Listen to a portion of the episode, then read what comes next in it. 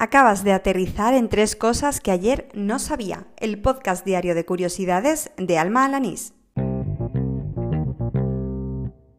Este es el episodio número 62 del podcast, el correspondiente al miércoles 27 de noviembre de 2019. ¿Recuerdas el episodio monográfico que hice el 2 de octubre sobre Egipto? Bueno, pues hoy toca uno similar, en este caso sobre la exposición El oro de Klim, a la que me han invitado hoy. Dicho esto, al lío. El oro de Klim no es una exposición al uso, está planteada como una experiencia inmersiva con dos zonas divididas. Una primera en la que se aborda la vida del autor, su trayectoria y su obra, y una segunda parte que consiste en un audiovisual. En la primera eh, no vas a encontrar solo paneles y reproducciones de las obras como en otras exposiciones, sino también cosas muy curiosas como un espacio con un perfume propio inspirado en el pintor vienés.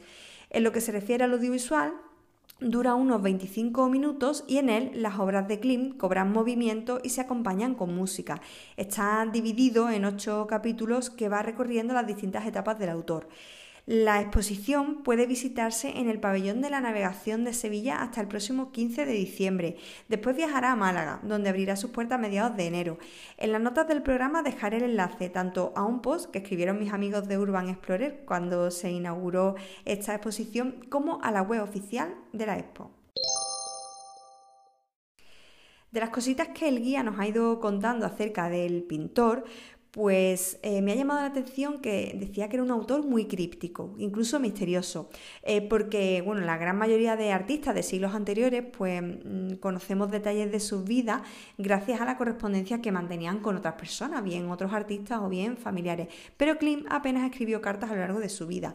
En lo personal mantuvo una relación estable en el tiempo con Emily Flo, que fue una diseñadora de moda y empresaria austriaca, eh, y precisamente la hermana de Emily, Helen, eh, llegó a casarse con Ernst Klim, hermano del pintor. Tuvieron una hija cuya tutela adquirió Gustav Klim al fallecer su hermano.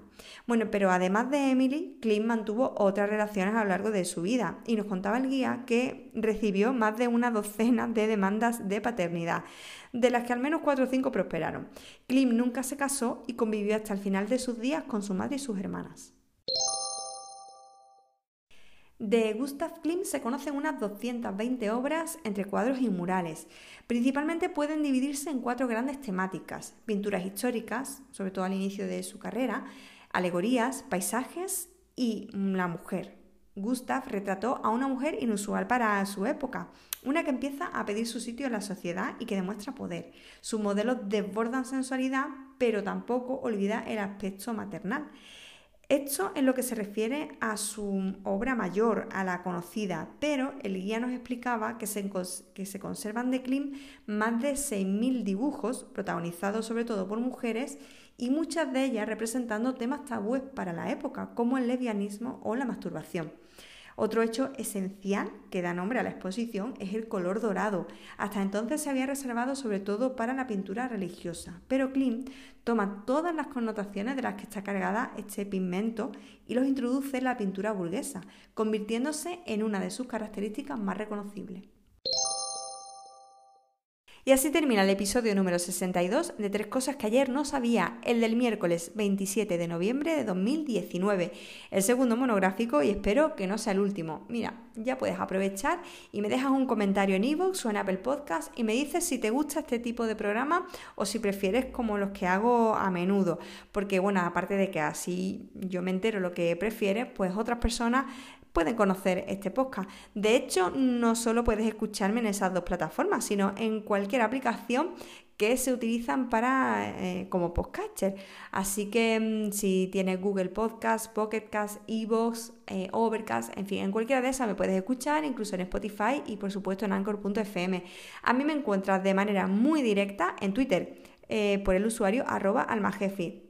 Ahí también puedes escribirme y contarme no solo qué te ha parecido este episodio, sino en general qué te parece esto que hago cada día. Incluso puedes enseñarme alguna cosita más que incluir en los episodios.